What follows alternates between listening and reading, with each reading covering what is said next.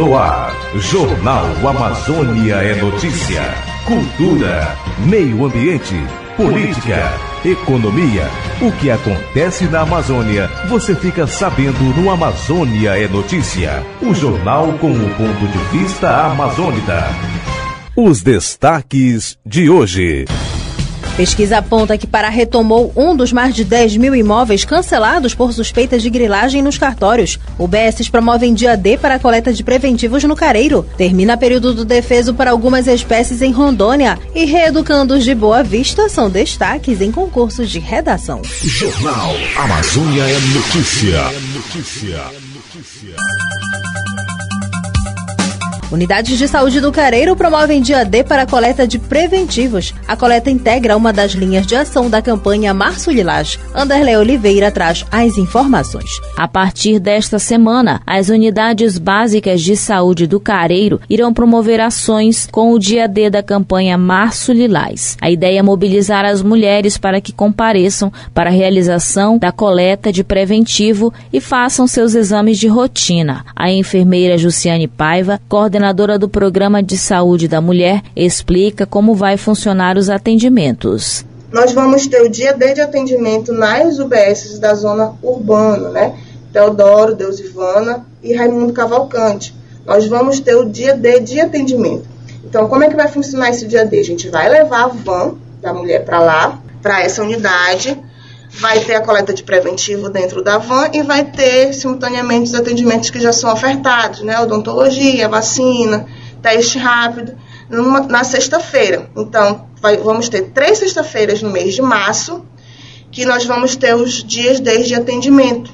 E o melhor ainda, vai ser horário estendido, né? Então, vai funcionar das 7 da manhã, a unidade, ao meio-dia, das 14 às 17, com a hora comercial, e das 17 até as 8 horas da noite. Paiva informa ainda os dias de funcionamento das unidades. Então, dia 17 de março, nosso primeiro dia de atendimento vai ser na UBS Deus Ivana.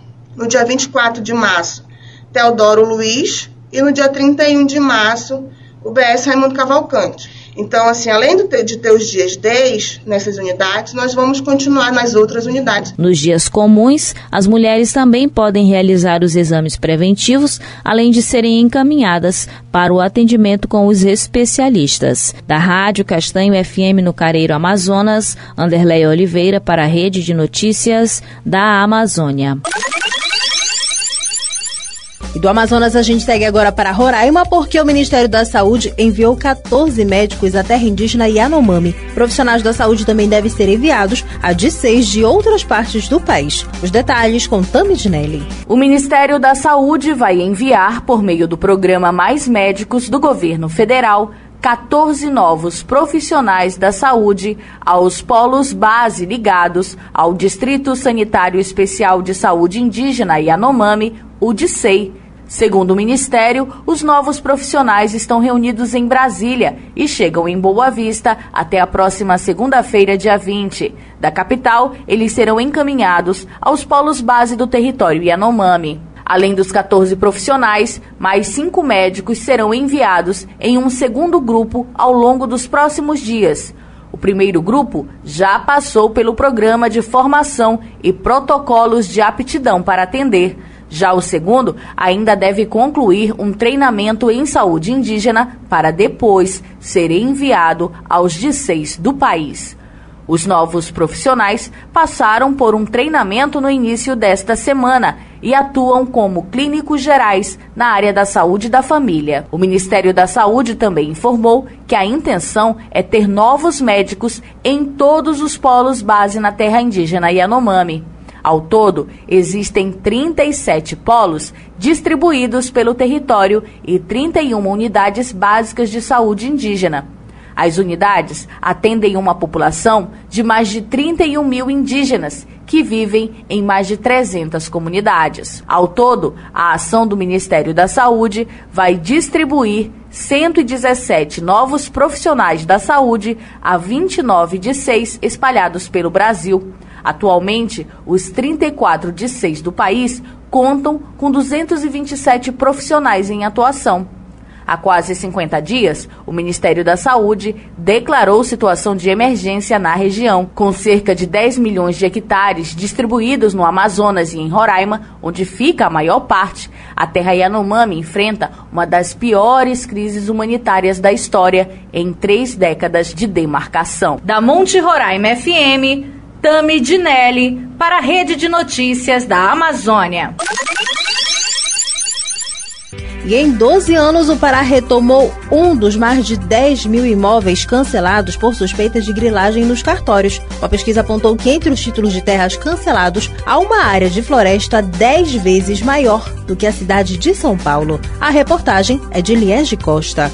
Uma pesquisa realizada pelo Instituto do Homem e Meio Ambiente da Amazônia Amazon, em parceria com a Clínica de Direitos Humanos da Universidade Federal do Pará, UFPA, aponta que em 12 anos o Estado paraense retomou apenas um imóvel dos mais de 10 mil imóveis cancelados por suspeita de grilagem nos cartórios. Chamado de combate à grilagem de terras em cartórios no Pará, uma década de avanços e desafios, o estudo lançado este ano é resultado do trabalho de cinco pesquisadores do Instituto e da Universidade para o projeto Amazônia Amazônia 2030. A proposta da pesquisa foi analisar os resultados práticos de uma decisão histórica do Conselho Nacional de Justiça de 2010, como explica Brenda Brito, pesquisadora do Amazon. Avaliou os impactos de uma decisão de 2010 do Conselho Nacional de Justiça que cancelou matrículas de imóveis registrados em cartório aqui no Pará que possuíam indícios de ilegalidade, porque elas eram imóveis que tinham áreas acima de um limite constitucional e que não necessariamente tinham a documentação necessária para que essas matrículas fossem feitas de forma de acordo com a legislação. Ainda de acordo com a pesquisadora, das 10.728 matrículas de imóveis canceladas nos cartórios, apenas 332 foram localizadas pelos pesquisadores no sistema de gestão fundiária do Instituto Nacional de Colonização e Reforma Agrária, o INCRA. Muitas dessas matrículas não correspondem a imóveis que existem na realidade. Elas se tratam realmente de papéis falsos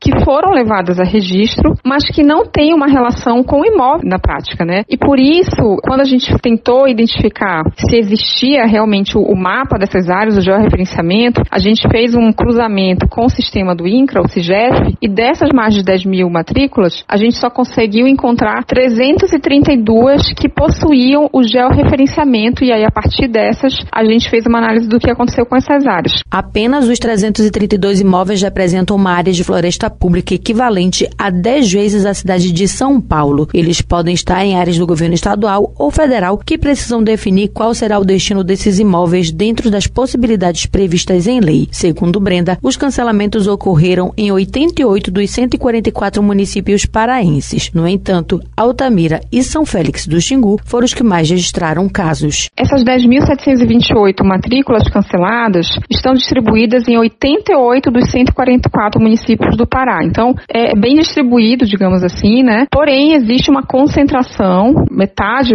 praticamente, né, da área atingida pelo cancelamento que foi declarado nas matrículas, estaria nos municípios de São Félix do Xingu e Altamira, né? Então, seriam os dois municípios com maiores focos, incidências, mas reforçando isso é um problema que acontece em todas as regiões do estado, considerando esses 88 municípios. A pesquisadora também destaca que a grilagem de terra gera impactos socioambientais, dentre eles o desmatamento. Quando a gente fala de grilagem de terras, os impactos socioambientais a partir de práticas como, por exemplo, essa apropriação ilegal né, de terras públicas da União, esses impactos consistem muitas vezes em desmatamento para se apropriar da área, para sinalizar que existe alguma ocupação. Os impactos também podem envolver prejuízo a comunidades e populações que habitam esses imóveis e que acabam não conseguindo ter uma regularização das suas áreas, um reconhecimento, porque você já teria um outro imóvel matriculado em cartório de forma ilegal, sobreposto a essas áreas. E a gente também vai estar tá falando de é, prejuízos causados à sociedade em geral, ao poder público, porque você está tendo aproveitamento de uma terra é, para ganhos privados sem nenhum tipo né, de repartição, enfim, para com o poder público, para com o coletivo. O próximo passo, segundo Brenda, é que o governo estadual ou federal regularizem as terras que se enquadrem nos requisitos legais. Então, reforçando né, que essa decisão do CNJ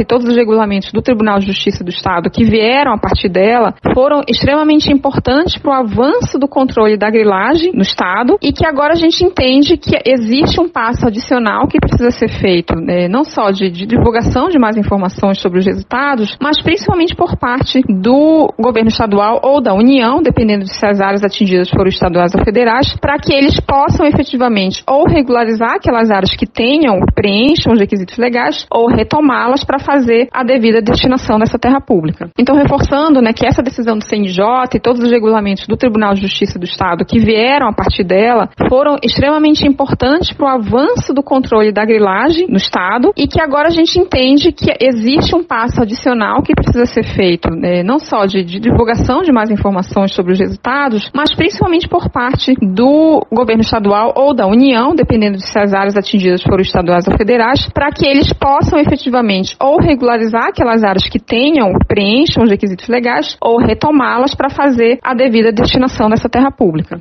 Conforme a pesquisa, em 2018 o governo do Pará registrou em seu nome a gleba Arraiolos, uma área de 386 mil hectares no município de Almeirim. Isso ocorreu após a retomada da fazenda Saracura, o imóvel registrado ilegalmente em nome de uma empresa que foi alvo de cancelamento após a decisão do CNJ. Esse teria sido o único território retomado pelo Estado, apesar dos milhares de registros anulados. De Santarém, no Pará, Liege Costa para a Rede de Notícias da Amazônia.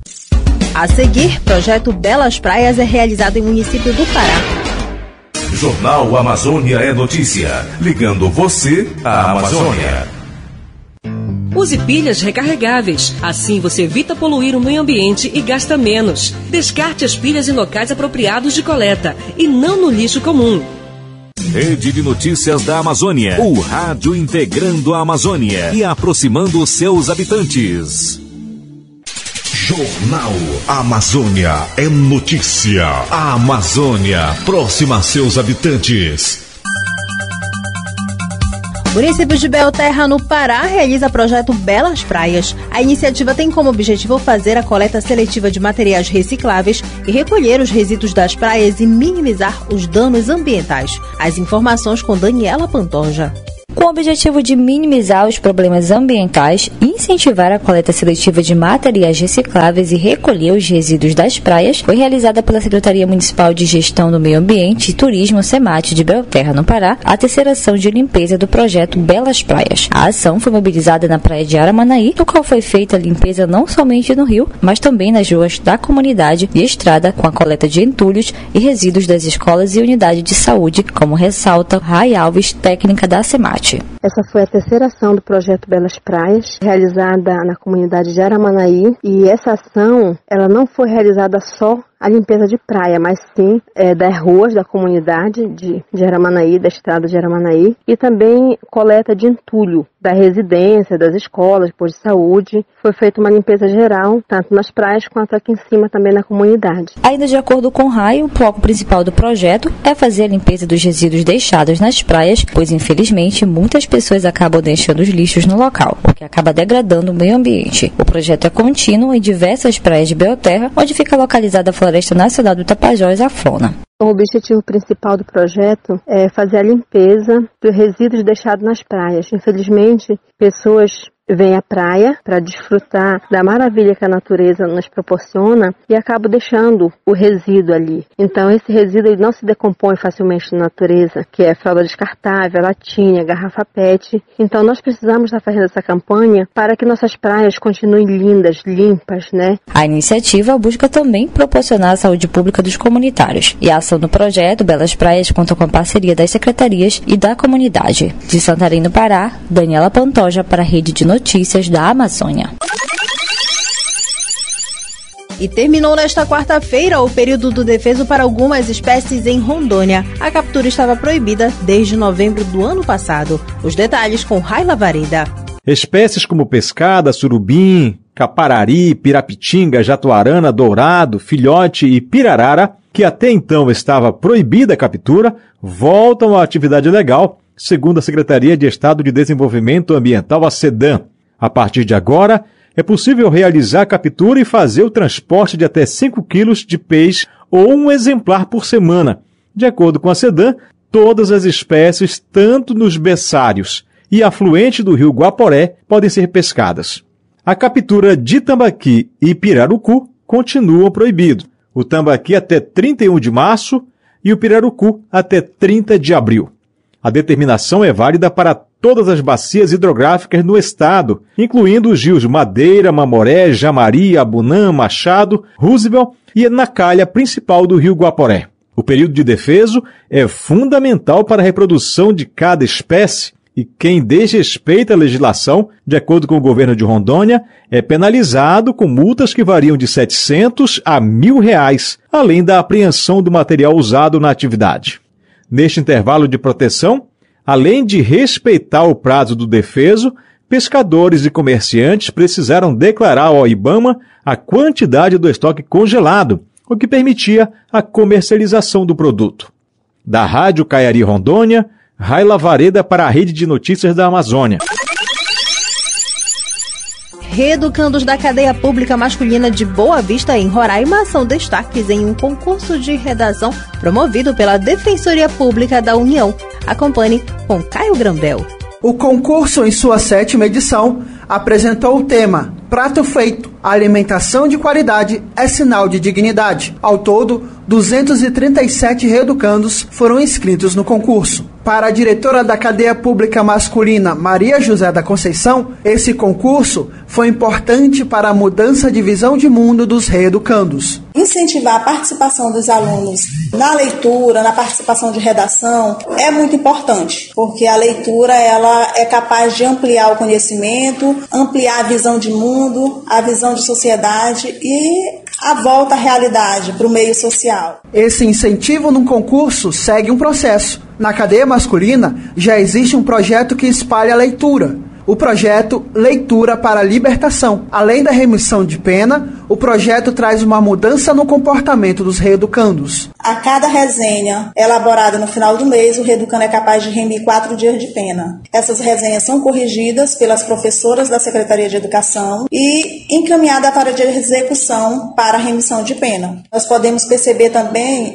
no comportamento, porque sem, sem esse livro, sem essa participação, é um barulho muito grande dentro da cadeia. E quando eles te, ficam ocupados fazendo a leitura, participando de alguma forma, a gente percebe que diminui esse barulho, essa suada, eles se concentram muito mais. Dez reeducandos atingiram a nota máxima na redação e o professor José Mourão de Araújo foi um deles. O professor trabalhou como incentivador do projeto de leitura na cadeia e, em contrapartida, recebeu a remissão da pena. Ele conta que, além da leitura, os resultados também foram vistos no Enem. Eu e a equipe de professor nós fizemos uma cartilha de língua portuguesa, matemática e redação, e aí a direção da época autorizou que nós levássemos essa cartilha com essas orientações, e aí nós tivemos um índice muito bom, foi um resultado positivo. Nós tivemos 133 inscritos, aonde 72 foram classificados com a nota acima de 450. Esses cidadãos estão prontos para se inscrever em qualquer faculdade o reeducando Darlando Nascimento Reis foi um dos alcançados pelos projetos. Tirou uma boa nota no Enem, busca sua remissão de pena e ainda dá um passo na cultura da leitura. Eu soube através do nosso professor que eu também obtive uma nota boa no Enem, passei, né? Tirei um pouco mais que a média. Isso é muito interessante porque a gente que está querendo remir pena tem essa oportunidade através desses projetos. E esses projetos também nos preparam para quando a gente saia daqui. Eu não tinha o costume de leitura, hoje já tenho o costume de leitura. A escrita melhorou, a leitura melhorou e eu tenho desenvolvendo dentro da cela mesmo isso, né? Leitura e educação, quebrando correntes e libertando Mentes. Da Rádio Monte Roraima FM, Caio Grambel, para a Rede de Notícias da Amazônia. Em instantes você confere as últimas informações do Jornal Amazônia é Notícia. Jornal Amazônia é Notícia. Ligando você à Amazônia. O desmatamento é o principal responsável por nossas emissões de gases causadores do efeito estufa. Dê preferência a produtos de madeira com o selo FSC. Esta é a garantia de que a madeira foi retirada corretamente. Ao comprarmos produtos sustentáveis, diminui os incentivos para desmatar a floresta. Rede de Notícias da Amazônia RNA. Emissoras associadas. Rádio Rio Mar de Manaus. Rádio Alvorada de Parintins. Rádio FM Castanho. Rádio Educadora Rural de Coari. Rádio FM Novo Milênio de São Gabriel da Cachoeira. Rádio Educadora de Tefé. FM Monte Roraima de Boa Vista. Roraima. Rádio Verdes Floresta de Cruzeiro do Sul no Acre. Rádio Rural de Santarém. E Rádio Nazaré FM de Belém. Rede de Notícias da Amazônia. O rádio integrando a Amazônia e aproximando seus habitantes. Jornal Amazônia é Notícia. Agora você acompanha o editorial com o padre Gilberto Sena. Editorial. Quem vê o mundo pelo lado do dinheiro e da política pode estar bastante pessimista e com razão. Afinal, a vida no planeta está chegando ao limite, não só dos humanos, mas de toda a natureza, pois o desequilíbrio climático demonstra exaustão, indicam as secas, chuvas torrenciais, alagamentos, terremotos. Mas há outro jeito de se olhar a Amazônia, tanto a brasileira como a Panamazônia, quando se reflete sobre os 10 anos de serviço do Papa Francisco. Aí transparece a esperança. Nos últimos 10 anos, a Igreja Católica e o mundo são instigados a salvar a vida numa ecologia integral. São vários os testemunhos vividos pelo Papa Francisco, hoje quase único estadista a ser escutado no mundo, em convulsão com dezenas de guerras e destruição. Para a Panamazônia, dois momentos são especiais a se ressaltar nos dez anos do Papa Francisco. A convocação ao Sínodo da Amazônia, que chegou até o documento A Amazônia, Novos Caminhos para a Igreja e para uma Ecologia Integral. Isto é, ser uma igreja com rosto amazônico a partir das lutas e esperanças dos povos amazônicos. Outro momento foi a exortação do Papa Francisco apoiando as decisões do Sínodo. Querida Amazônia, em que manifestou quatro sonhos seus para os povos e a igreja. Um sonho social, em que os mais humildes sejam interlocutores e não apenas ouvintes. Um sonho cultural, que estimula o crescimento da identidade dos povos tradicionais, sem colonizá-los. Um sonho ecológico em que a Mãe Natureza seja respeitada como sujeito de direitos. E também um sonho eclesial, permitindo o anúncio do Evangelho, levando em conta a cultura regional, provocando um novo jeito de seguir Cristo em seu jeito próprio. Papa Francisco cumpre dignamente sua missão com vigor humano e espiritual, que o mundo e a igreja necessitam neste novo século. Mesmo em grave momento crítico, beirando um apocalipse, um homem de Deus desperta um esperançar para a humanidade e o planeta. Boa noite.